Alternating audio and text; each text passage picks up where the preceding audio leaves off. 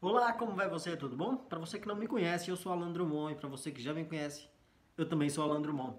Uma frase: Não há nada como o sonho para criar o futuro. Quem disse essa frase foi o Vitor Hugo, poeta, dramaturgo, romancista.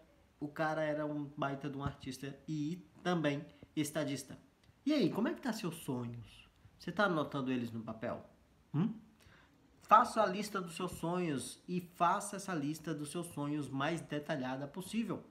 E leia essa lista todos os dias.